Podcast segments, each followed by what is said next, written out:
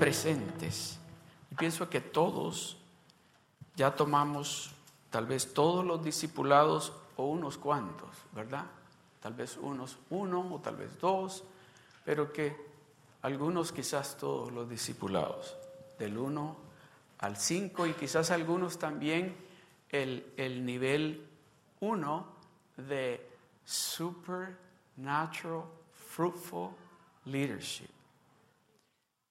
So, de los que han pasado todos los niveles, del 1 al 5, ¿siguen siendo babies espirituales o son ya espiritualmente maduros? Que pueden comerse un plato de frijoles, que los frijoles no estén bien cocidos, que no les van a hacer daño.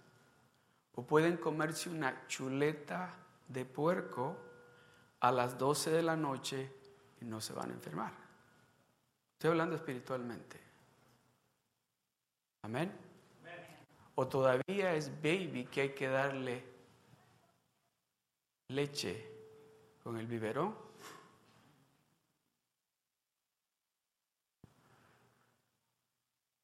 Porque en esta tarde lo de lo que yo quiero hablarle es de que Dios a esta iglesia a la iglesia de Dios. No estoy hablando solamente de la iglesia esta de aquí de la iglesia de Dios. Esos hermanos, esas iglesias donde adoramos a Dios de esta manera, donde creemos que para Él no hay nada imposible. Dios dio regalos, Jesucristo dio regalos a la iglesia, que la iglesia, ya sea por lo que haya sucedido, no hemos tomado ventaja de esos regalos o dones que Dios nos ha dado. En esta tarde estoy hablando con, si, hay algún baby aquí, me disculpa al final, ¿ok? Y pasa aquí al frente porque lo voy a abrazar y vamos a orar, ¿ok? Pero si todos están maduros espiritualmente, voy a oír muchos amén y muchos aleluya durante el tiempo que esté hablando. Amén. Entonces, el plan de Dios desde el principio fue hacer de que usted, el que se parece a Él, el que es hecho a imagen y semejanza de Él, viva sin tener problemas. ¿La que no? Pero que viva y que en esos problemas o dificultades tenga la victoria. Siempre, siempre. Ese fue el plan de Dios. Porque Jesucristo mismo nos dijo en su palabra, clarito dijo, en este mundo tendréis tribulaciones. Esa palabra, tribulación. Uh, déjeme decirle, me dijo un hermano, usted no sabe lo que es tener tribulación, pastor. A ver, cuénteme y si les cuento las tribulaciones que él pasó y me dice que allí en el medio de la tribulación él hablaba en lenguas, él se sonreía, él se gozaba, que su misma familia llegaron a pensar de que se estaba volviendo loco.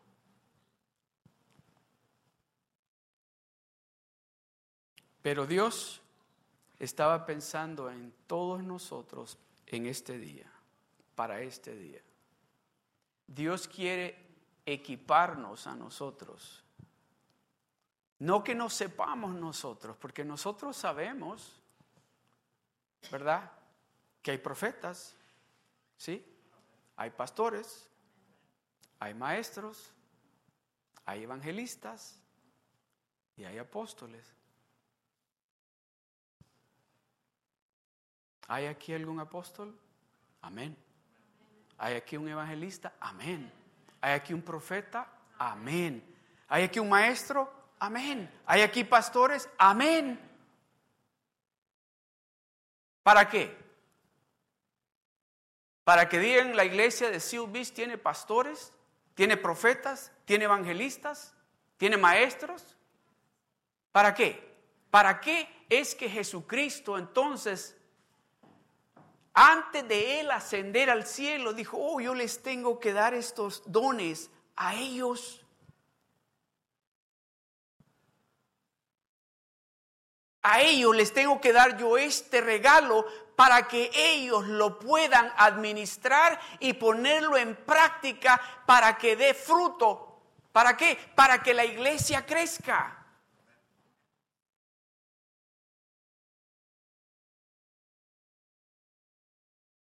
Para que la iglesia crezca. De eso vamos a estar hablando este día. Amén. Vamos a ir rápidamente. Vamos a estar en el libro de Efesios y en el libro de Santiago. O si quieren, marcan ya Santiago. Pero vamos a iniciar en el libro de Efesios, capítulo 4, verso 7. Y vamos a leer del verso 7 al 11. Ahí en ese libro de Efesios, en el capítulo 4 y en el capítulo 5, vamos a pasar un ratito allí. Amén. Efesios capítulo 4, del verso 7 al 11. Si quieren, lo leemos todos juntos. Y para que leamos lo mismo, yo sé que no todos tenemos la misma versión, la Reina Valera, lo podemos leer en la pantalla todos juntos. Todos del verso 7 al 11. Escuche esto. ¿Listos? Todos juntos, a una sola voz. Uno, dos, tres. Pero a cada uno de nosotros fue dada la gracia conforme a la medida del don de Cristo. Por lo cual dice, subiendo a lo alto, llevó cautiva la cautividad y dio dones a los hombres. Y eso de que subió, ¿qué es? Sino que también había descendido primero a las partes bajas de la tierra. El que descendió es el mismo que también subió por encima de todos los cielos para llenarlo todo. Y el mismo y él mismo constituyó a unos apóstoles, a otros profetas, a otros evangelistas, a otros pastores y maestros. Ahora se lo voy a leer yo a ustedes. Empecemos del verso 7. Dice, pero a cada uno de nosotros, ¿quiénes somos nosotros? Nosotros, ¿verdad? Pero a cada uno de nosotros fue dada la gracia conforme a la medida del don de Cristo. Aquí, yo sé que aquí, yo creo que yo soy el, que Dios, el que tiene más gracia conmigo fue Dios, porque yo andaba haciendo cosas. Dice, a cada uno nos dio medida la gracia de Cristo Jesús. Dice, pero a cada uno de nosotros fue dada la gracia conforme a la medida del don de Cristo, el verso 8. Por lo cual dice, subiendo a lo alto, llevó cautiva la cautividad. Llevó cautiva la cautividad y dio dones a los hombres. Verso 9. Y eso de que subió, ¿qué es? Sino que también había descendido primero a las partes más bajas de la tierra. Verso 10. El que descendió es el mismo que también subió por encima de todos los cielos para llenarlo todo. Yo aquí le voy a compartir algo que tal vez usted no había descubierto. Usted sabía de que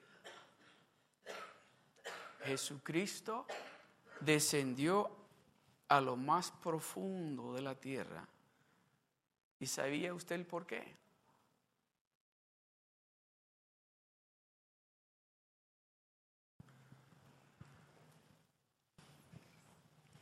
Mire lo que dice el verso 8. Por lo cual dice, subiendo a lo alto, llevó cautiva la cautividad y dio dones a los hombres. Dice, la cautividad bajó a lo profundo para capturar a la captividad y llevarla cautiva. No quiero meterme mucho en eso porque no es el punto. Pero el propósito de Jesucristo descender a lo profundo de la tierra lo vamos a encontrar pronto en algo que vamos a leer. Pero según lo que dice la palabra de Dios, que Él descendió a lo profundo de la tierra para ir y predicar la palabra a quienes.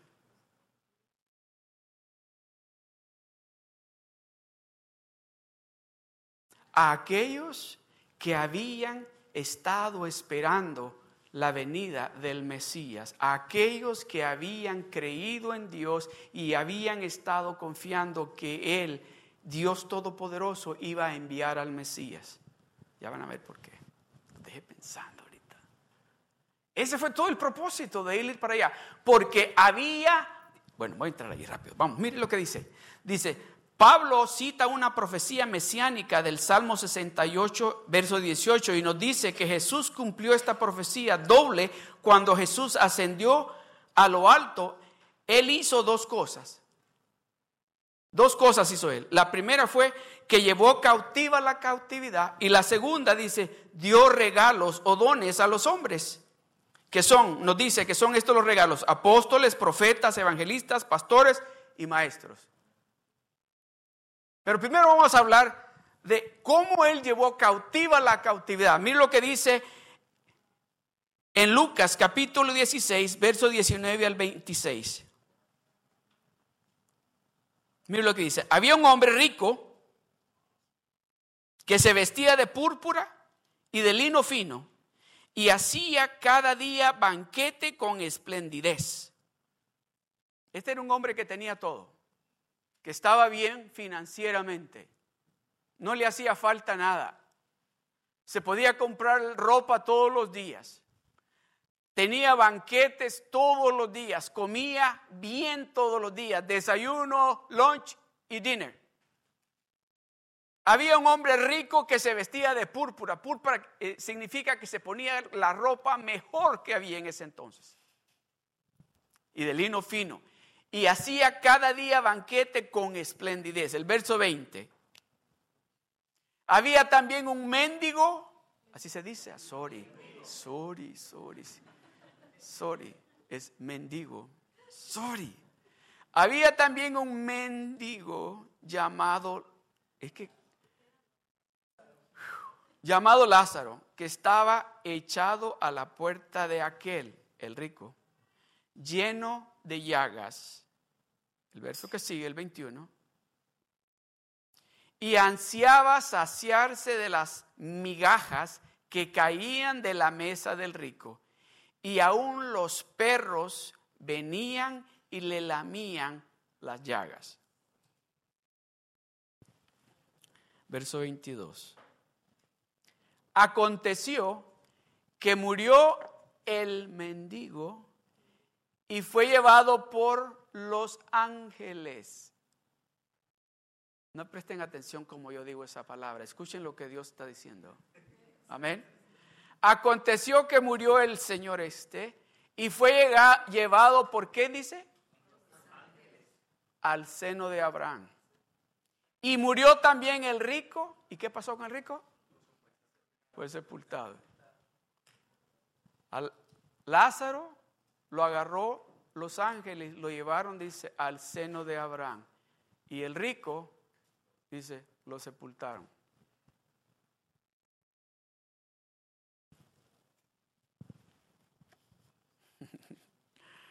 Voy a tener, tener cuidado cuando diga esa palabra ya. Ya vi que, que, no es buena como la dije, ¿verdad? Porque todos me miraron así como, uh, ¿qué dijo el pastor? Y eso que la hermana Ligia me ha estado enseñando todo este tiempo. Pero no. El verso 23, mire lo que dice el verso 23. Y en el Hades alzó sus ojos, el rico, sus ojos. Estando en tormento y vio de lejos a Abraham y a Lázaro en su seno. El verso 24. Preste atención. Entonces dice, él dando voces, dijo, el rico, Padre Abraham, ten misericordia de mí y envía a Lázaro para que moje la punta de su dedo en agua y refresque qué? ¿Qué es lo que dice la palabra de Dios? Que la lengua es qué? Ah, ya se les olvidó lo que aprendieron en el... Pero con la lengua, ¿qué hacemos?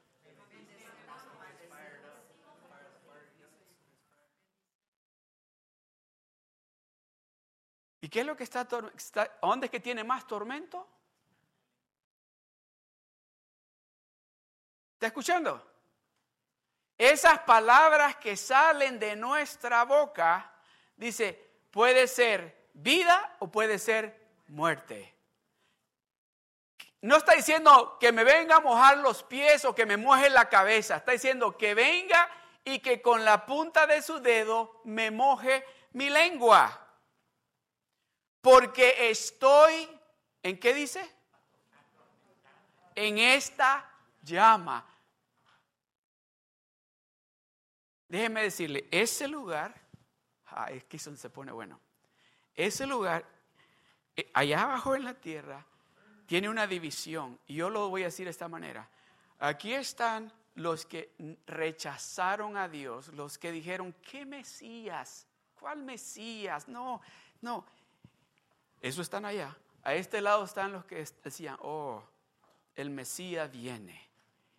Dios va a enviar a ese rey que nos va a llevar a nuestra mansión en el cielo. Y dice que hay un, el Gran Canyon en el medio de a donde están los que rechazaron a Dios y rechazaron la idea de que el Mesías iba a venir. Y a este lado están los que sabían que el Mesías venía. Y en ese momento dice que se podían mirar de un lado al otro. El rico miró a Abraham y le dijo, oiga, y le llamó Padre Abraham. Escuche, le dijo, Padre Abraham, ¿quiénes son los hijos de Abraham? ¿Quién? El pueblo de Israel, ¿verdad? Pero aquellos que están creyendo en que Él fue el que escuchó a Dios para entrar a la tierra prometida, pero no quiso creer en Dios. Él no quiso reconocer que el Dios que su padre Abraham era real, que fue el que le dio la tierra prometida, sino que él dijo, no, no, no, es, ¿qué es eso? Yo voy a seguirme vistiendo de púrpura y de lino, yo voy a seguir haciendo mis fiestas, esos paris que yo hago, yo voy a seguir invitando a mis amigos y aquí nos vamos, sabe qué? Pero mientras tanto dice, Lázaro se comía las migajas que caían de su mesa. ¿Sabe lo que Lázaro estaba diciendo? Yo sé que el Mesías viene pronto. Yo sé que el Mesías viene pronto. Y llegó, dice, él fue a lo más profundo. Oiga esto, pero algo fascinante en esto que yo quiero que usted capte. Dice, entonces, él dando voces dijo, Padre Abraham, ten misericordia de mí y envía a Lázaro para que moje la punta de su dedo en agua y refresque mi lengua porque estoy atormentado en esta llama. Pero Abraham le dijo, hijo, acuérdate que recibiste tus bienes en tu vida y Lázaro también males. Pero ahora este es consolado aquí y tú atormentado. Oh, you think you're having fun right now? You think this is fun? Keep doing what you're doing. Keep doing what you're doing. Keep saying, I'm not doing anything wrong. I'm not hurting anybody. Keep saying that. One of these days, you're going to find yourself saying, Father Abraham. Too late. Too late. Pero Abraham le dijo, hijo, acuérdate Quiere decir que va a tener memoria. Oiga esto, cuando esté allí o se va a acordar de lo bueno, de lo bien que usted se portó aquí, o se va a acordar de todo lo que usted disfrutó y de lo que lo está pasando en ese momento. Le dijo, acuérdate que recibiste tus bienes en tu vida y Lázaro también males, pero ahora este es consolado aquí y tú atormentado. El verso 26. Además, le dijo, de todo esto, una gran cima está puesta entre nosotros y vosotros, de manera que los que quisieren pasar de aquí para vos, a vosotros no pueden, ni de allá pasar acá. Van a haber algunos que van a decir, oh, quiero irme para allá.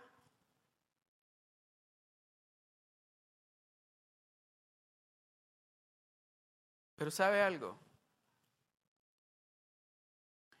Esto que estamos leyendo aquí, este evento que estamos leyendo en este momento, eso fue antes, oiga bien, eso fue antes de que el Mesías muriera por la humanidad.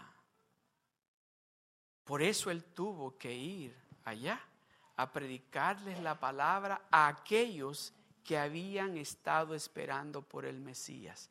Cuando él llegó allá y les dijo, ¡ja, aquí estoy!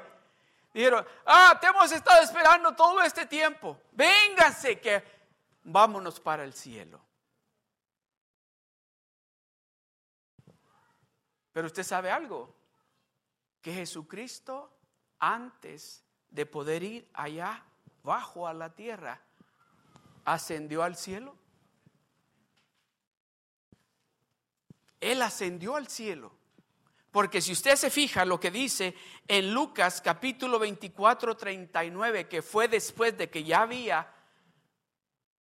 resucitado, mire lo que dice Lucas 24, 39, dice, mirad mis manos y mis pies que yo mismo soy, palpad y ved, porque un espíritu no tiene carne ni huesos, como veis que yo tengo. Pero rápidamente después, mire lo que dice, es interesante porque las primeras personas, la primera persona que miró a Jesús resucitar de entre los muertos, ese día que él resucitó fue María Magdalena. ¿Qué le dijo a María Magdalena cuando él resucitó? Mire lo que dice en Juan capítulo 20, verso 17.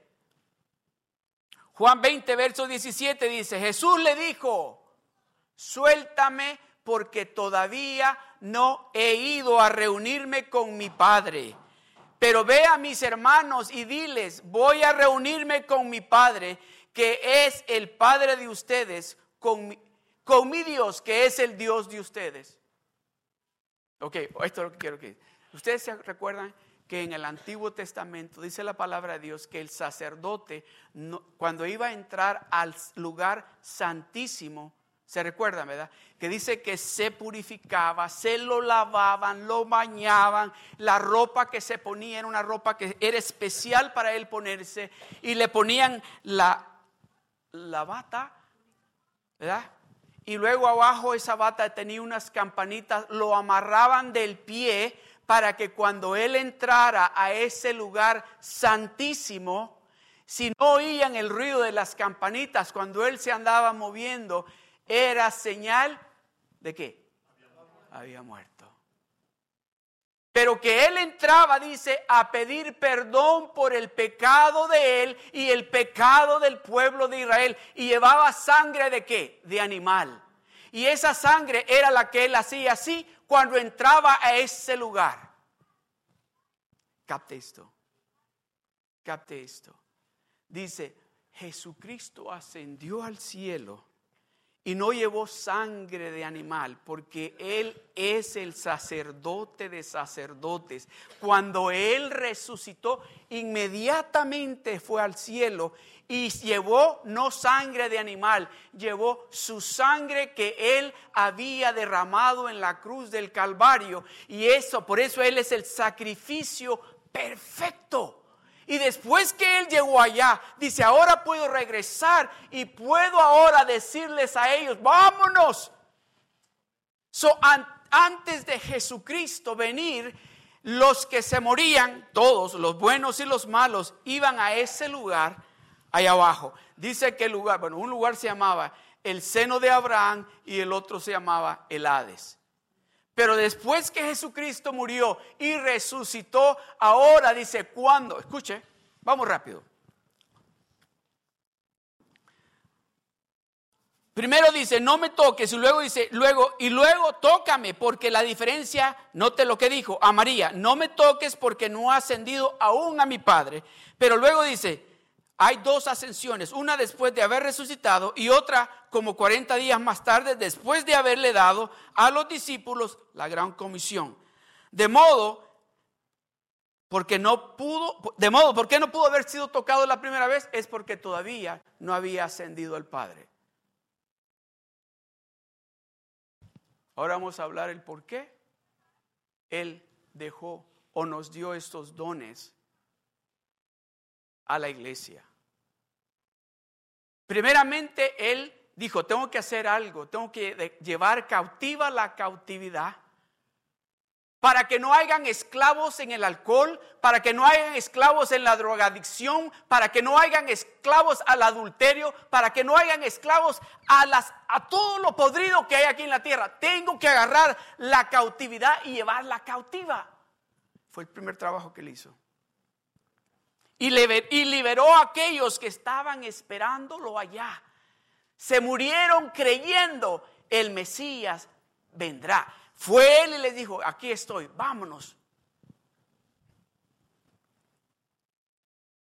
¿Se recuerda lo que dice el libro de Hebreos, capítulo 10, el verso 1 al 4 dice, porque la ley, teniendo la sombra de los bienes venideros, no la imagen misma de las cosas, nunca puede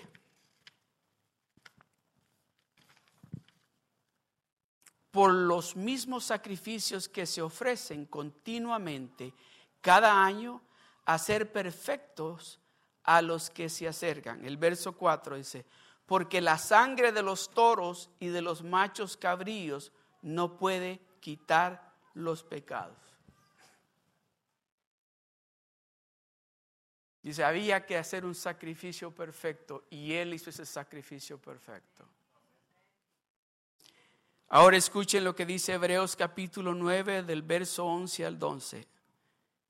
Dice, pero estando ya presente Cristo, sumo sacerdote de los bienes venideros, por el más amplio y más perfecto tabernáculo, no hecho de manos.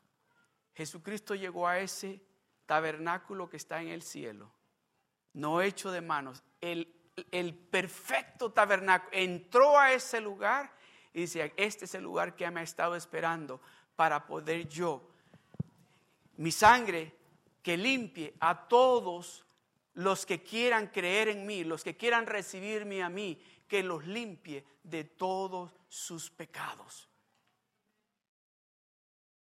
Pero estando ya presente Cristo, sumo sacerdote de los bienes venideros, por el más amplio y perfecto tabernáculo, no hecho de manos, es decir, no de esta creación, y no por sangre de machos cabríos ni de becerros, sino por su propia sangre, entró una vez para siempre en el lugar santísimo, habiendo obtenido eterna redención. Aleluya. Antes de que Jesús pudiera sacar a los cautivos creyentes de ese lugar en la tierra, frente al Hades tuvo que tomar la sangre de él, no la de los animales, no la de los machos cabríos, la de él, para poder sacar a estos que habían estado esperándolo a él. Porque había hecho el había entrado al lugar santísimo y había estado frente al Padre y diciéndole, esta es mi sangre que ahora los limpia a ellos, los purifica a ellos y les da el pasaporte para que puedan entrar a esta vida eterna. Amén. Aleluya. Gloria al Señor. Aleluya. Ahora que Jesús murió y pagó el precio por nuestros pecados, cada vez que muere un creyente va directo al cielo. Ahora cada vez que un hijo de Dios muere, va directo al cielo. Aleluya. Gloria a Dios. Segunda de Corintios capítulo 5 verso 8 dice, pero confiamos Y más quisiéramos estar ausentes del cuerpo y presentes al Señor. Aleluya. Gloria a Dios. De nuevo el verso 8 dice, por lo cual dice, subiendo a lo alto llevó cautiva la cautividad y dio dones a los hombres. ¿Está listo para los dones? ¿Alguna vez a usted le han dado un regalo que a usted no le ha gustado? ¿Sí? Tal vez para Navidad o para su cumpleaños. Que ha dicho, uy, qué feo esta camisa que me dio. No se dio cuenta que yo no tengo ese color. Usted sabe que Dios, Dios no da regalos más o menos. O regalos que tal vez diga usted, bueno, me lo pongo aunque sea los para ir al parque. No, los regalos que Dios da son excelentes. Dios nos da a usted y a mí siempre lo mejor, ¿verdad, hermana? Se me, salió la hermana Liz. Amén. Dios da lo mejor siempre. ¿O no es lo que dice San Juan 3:16? Porque de tal manera amó Dios al mundo que dio a su Hijo unigénito para que todo aquel que en él crea no se pierda, mas tenga la vida eterna. Dio lo mejor que él tenía en el cielo a su Hijo. ¿Por quién? Por nosotros. Todo lo que nosotros tenemos que hacer es creer en Él. Y tenemos la vida eterna. Eso es todo lo que tenemos que hacer. Recibir el amor de Dios, creer en Él y tenemos la vida eterna. Aleluya. Ok, vamos a ir al libro de Santiago. Verso 1, verso 17. Toda buena dádiva y todo don perfecto desciende de lo alto, del Padre de las luces, en el cual no hay mudanza ni sombra de variación. Déjemelo ahí. Toda buena dádiva, todo buen regalo, todo lo que usted ha recibido hasta este día, todo lo bueno que usted dice, ah, esto está bueno, fue Dios que se lo dio. Toda buena dádiva y todo don perfecto desciende de lo alto, del Padre de las luces, en el cual no hay mudanza. En otras palabras, Él no es como nosotros, que decimos, oh, le voy a comprar ese traje, sí cuesta 200 dólares, pero, ah, mucho dinero. No, mejor uno de 100. O mejor voy al Salvation Army, ni 50 se va de que es usado. ¿Tienen nuevos allí? Pregúntenle al hermano Agustín y van a ver. Amén. So dice, no, no, eh, en él no hay mudanza, él no cambia. Él no cambia, no hay ni siquiera sombra de que Él cambia. Él es el mismo ayer, ahora y siempre. El mismo. El que le prometió, oiga bien, el que le prometió la tierra prometida a Abraham, es el que le está prometiendo a usted este día. Yo quiero bendecirte, yo quiero cambiar esa situación en tu vida. Todo lo que tienes que hacer es seguirme.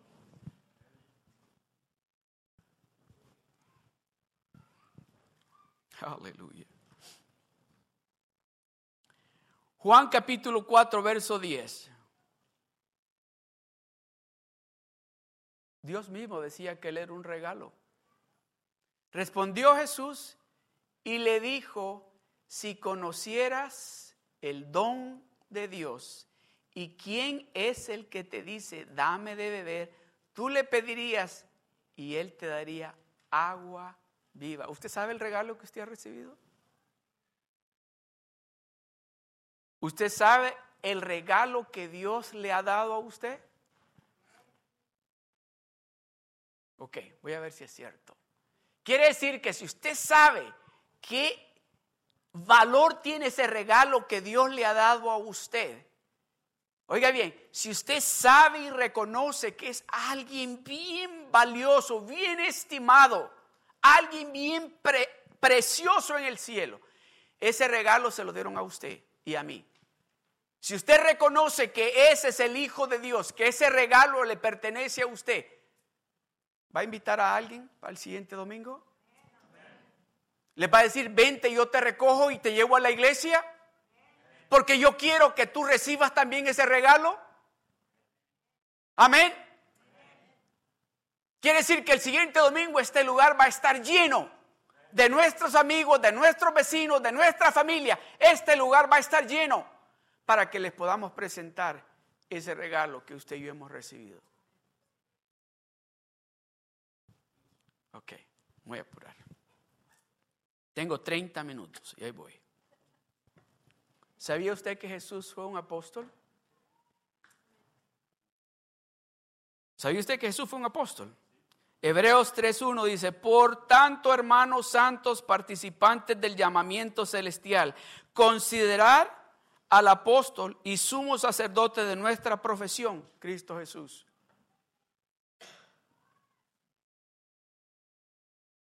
¿Sabía que Jesús es un profeta? ¿Recuerda lo que Jesús dijo en Nazaret cuando no le creyeron? Mateo 13, 57 dice, y se escandalizaban de él, pero Jesús les dijo, no hay profeta sin honra, sino en su propia tierra y en su casa. ¿Sabía que Jesús fue evangelista? No dice la palabra de Dios en ningún lugar que él fue evangelista, pero dice que eran multitudes que salían a escuchar la palabra que él les compartía. Que dice la palabra de Dios que le dio de comer a cinco mil hombres, sin contar las mujeres y los niños. ¿Qué Rick Warren? No estoy hablando mal de él, por favor. No me vayan a decir, ah, el pastor. No, no, ah, yo amo a ese señor, a ese pastor y creo que tiene un ministerio. Pero déjeme decirle, no había internet, no había Facebook, no había Instagram, no había teléfonos para estar mandando text, vía Twitter. No había nada de eso. La gente oían hablar de ese regalo que Dios había enviado a la tierra y salían a oír lo que Él estaba hablando.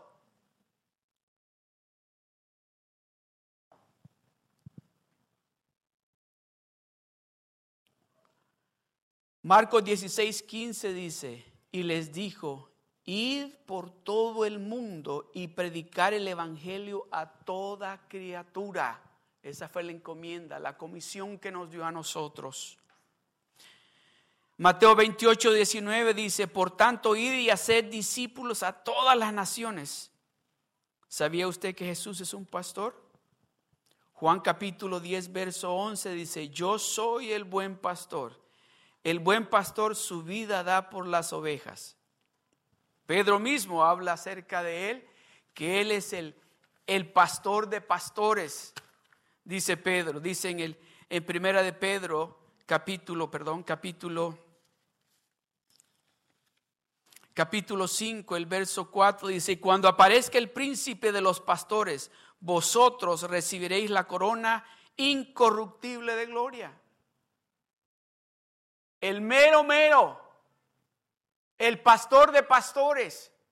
Dice, cuando aparezca el príncipe de los pastores, vosotros recibiréis la corona incorruptible porque fuiste y predicaste la palabra, no solamente en tu casa, no solamente en tu ciudad, llevaste la palabra por todo el mundo. ¿Sabe lo más maravilloso que tenemos nosotros ahora de vivir aquí en los Estados Unidos? De que la realidad es que no necesitamos ir afuera de los Estados Unidos para predicar la palabra de Dios. Alrededor tenemos gente de todo el mundo. Oh, que no habla inglés, no se preocupe, hay latinos de todo el mundo, de Sudamérica, de Centroamérica, alrededor de usted. Amén. Y si habla inglés, si quiere ir, hay ingleses, hay alemanes, hay de todo aquí en los Estados Unidos. Dios dice, ve, predícales. Conocí una señora, no sé si les compartí esto la otra vez, conocí una señora que es evangelista ella. Se llama Liz Loy. Así se llama la señora. Yo que nunca han oído ustedes de ella, porque yo nunca había oído de ella, pero déjeme decirle, tiene un ministerio poderoso. Esta mujer donde ella va a predicar, no estoy hablándole de, mil personas, estoy hablando de 50 mil a 100 mil personas que llegan a oír esta mujer. Y esta mujer compartía algo que dice que cuando ella regresó del, campo misionero aquí a los Estados Unidos, ella es de aquí, su esposo es de Inglaterra, ellos plantaron tres iglesias en Inglaterra y se regresaron para Estados Unidos. Y ella compartía esto, dice, que cuando regresaron, dice, ellos creyeron, ella más que todo creyó, dijo, bueno, ya trabajamos para el Señor, todo va a estar perfecto allá cuando regresemos a los Estados Unidos. Y fue, dice, todo lo contrario. Pero eso no es lo que les quiero decir, sino que dice ella que aquí empezó, Señor, pues, ¿qué hicimos mal allá? En Inglaterra, si, estábamos bien, teníamos casa, teníamos la iglesia, bien. Le tocó que ir a trabajar a Coles, dice, a estar doblando ropa. Y su esposo tenía que, viven en, no me creo es estado de aquí viven, que dice que su esposo después de los juegos de béisbol y de los juegos de básquetbol, él iba a los estadios a estar recogiendo basura. Ese era el trabajo que él tenía. Dice él, pero una cosa les voy a decir, dice, ella, cuando tú te alineas en ese plan que Dios tiene para ti, Tal vez en el momento que estás en esa situación que dices, bueno, ¿qué hice mal? ¿Qué es lo que está pasando? Es donde Dios está formándote, es donde Dios está preparándote. La cuestión es que dice de que en su vecindario, dice, no me había dado de cuenta que estoy rodeada de musulmanes. Y se le ocurrió una idea. Y dice, la idea fue, hizo a hojitas y les puso come to my house for breakfast. Y se las, se las dejó en la casa. Y dice que ella pensó, bueno, que vengan unas cinco. ¿Cuál fue su sorpresa? La primera vez que tuvo el breakfast llegaron 50 mujeres musulmanas. Y dice que pues ella había hecho, dice, no, como estábamos los latinos, dice, no había hecho, ah, dice, tacos, había hecho scrambled eggs, bacon, ham, dice, y toast. Y pues llegaron y yo empecé a atenderlas y, y algunas, todo lo que podían decir era good morning and hello, y, pero entendían bastante lo que yo les decía y que dice, nunca les hablé de, de nunca les hablé de Dios, pero les di el amor de Dios. Ahora, ese es un ministerio que ella tiene donde dice, oiga que ya no, la casa no es suficiente. Ahora rentan un lugar en un convention center donde once a month se reúnen entre, oiga esto, oiga esto, entre tres mil a cinco mil mujeres musulmanas que llegan y le dicen, What is it with you? How come that no other American make us welcome into their home and you did? Why are you cooking for us? Y dice ella, oh, yo, dice, cuando, cuando me empiezan a hacer esas preguntas, dice que le dice, es el amor de Dios. dice que le dicen, ¿me puedes hablar de ese Dios? I'm ready. Y dice, ahora de esas cinco mil mujeres, dice, los esposos, ellas, la gran mayoría, son parte de una iglesia aquí en el estado donde vivimos. Eso que Dios le ha dado a usted, ese don que Dios le ha dado a usted, úselo. Úselo. Póngalo, preséntelo. Ese amor porque déjeme decirle, da no sé qué cuando, no sé si usted ha visto esto, pero no aquí, ¿ok? No aquí. Pero no sé si usted ha visto que ha llegado a algún lugar y dice, yo pensé que eran hermanos, pero, pero, ¿por qué se miran como que están enojados todos? ¿Verdad? Y usted, y va usted bien contento, porque usted, usted, los de aquí son de esos aleluya, que, cualquier cosita dice aleluya, ¿verdad? Y, usted quiere saludar a la persona y la persona le da la vuelta y dice, ¿qué pasó? ¿Le ha pasado? No, no, no, no seamos de ellos, seamos de los que, que nos digan, ay, ustedes son muy pegajosos. Qué bueno, qué bueno que nos digan de esa manera. Qué bueno que nos digan de esa manera, porque debemos demostrar que ha habido un cambio en nosotros, que alguien nuevo vive en nosotros, alguien que ese amor que Él tiene se demuestra a través de nosotros. Amén. Ok, voy a concluir ya. Aleluya.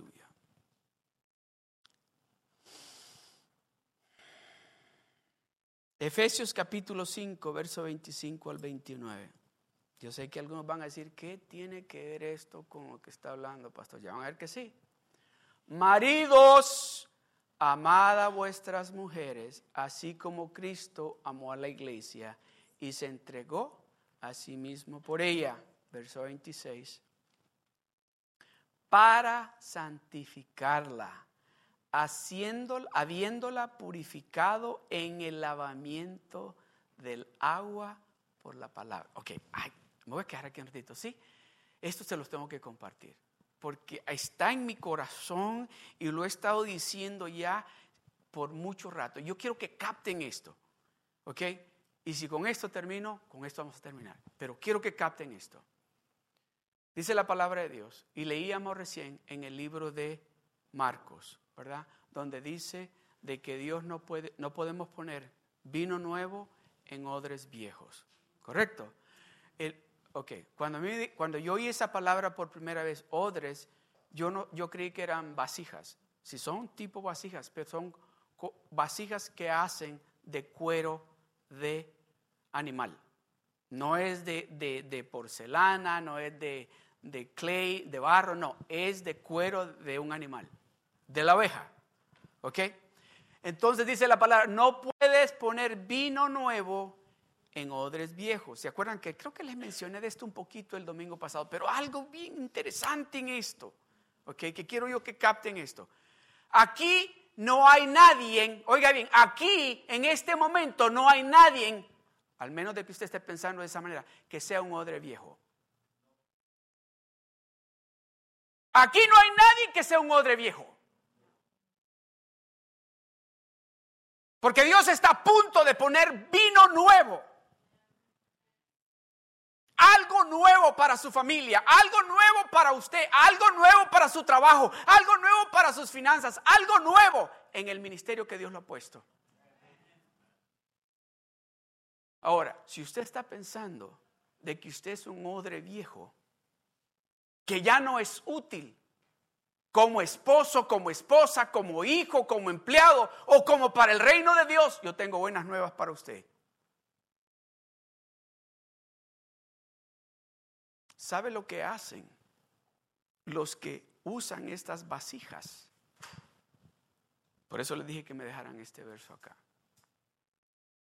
Esas vasijas que dicen, bueno, ya estas vasijas, porque resulta, oiga bien esto, cuando ponen el vino nuevo en una en ese odre nuevo, cuando el vino se fermenta, cuando ya se toman el vino, le quedan unas pelotitas a esa vasija, a ese odre que pues se pone duro porque las químicas o los gases del vino deforman.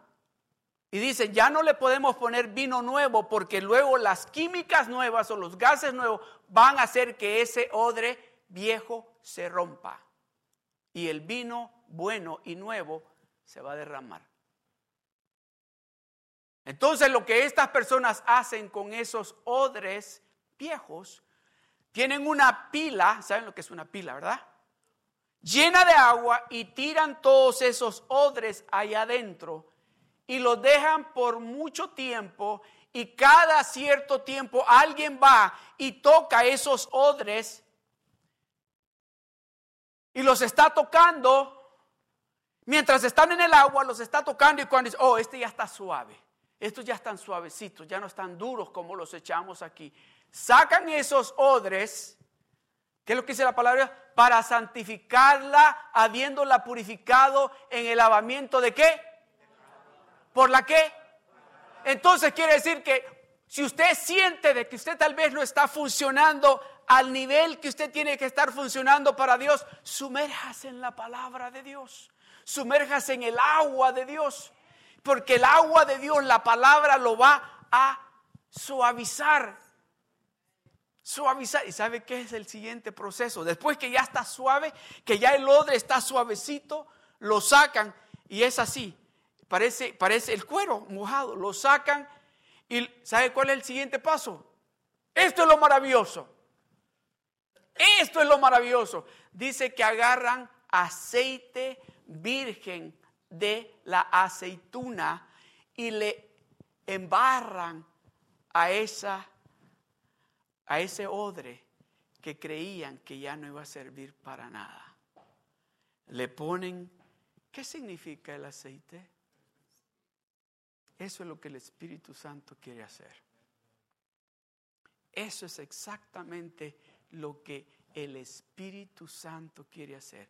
Quiere acondicionarlo a usted de tal manera de que cuando el nuevo vino empiece a ser derramado sobre de usted, usted no se rompa.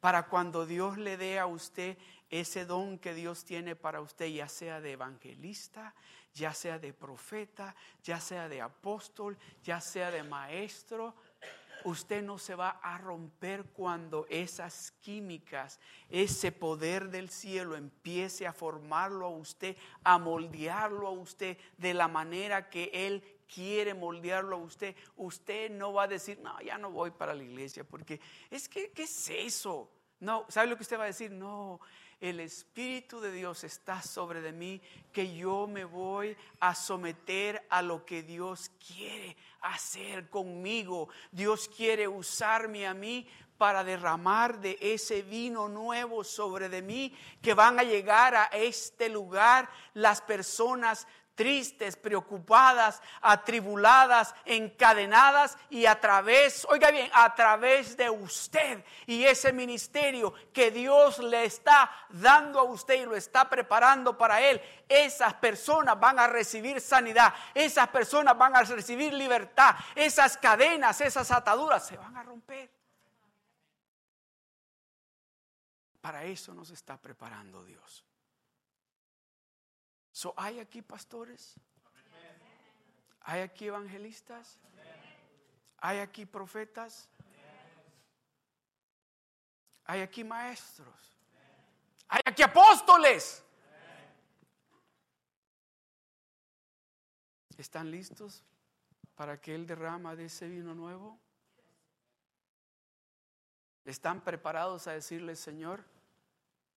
Tu Santo Espíritu me ha estado moldeando todo este tiempo y ha estado poniendo de ese aceite de lo alto para que cuando tú derrames ese vino nuevo sobre de mí, no me rompa, sino al contrario, que ponga presión hacia adelante, porque lo que Dios viene, lo que Dios trae para nosotros es grande. Pongámonos de pie.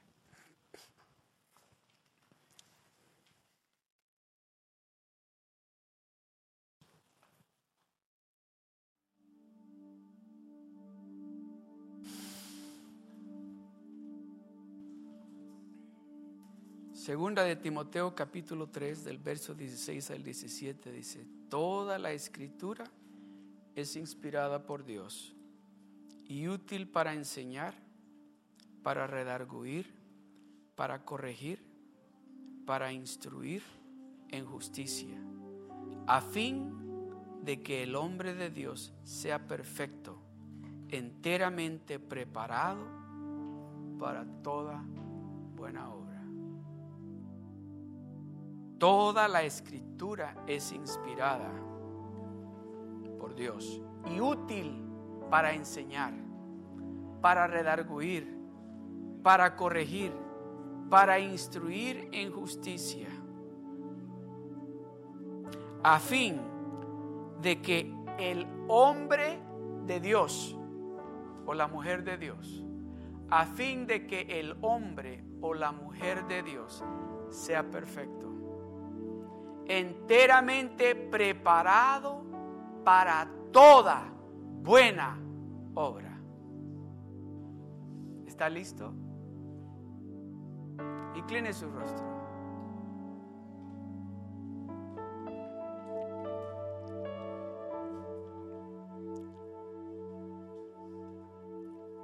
Si hay alguien aquí en esta tarde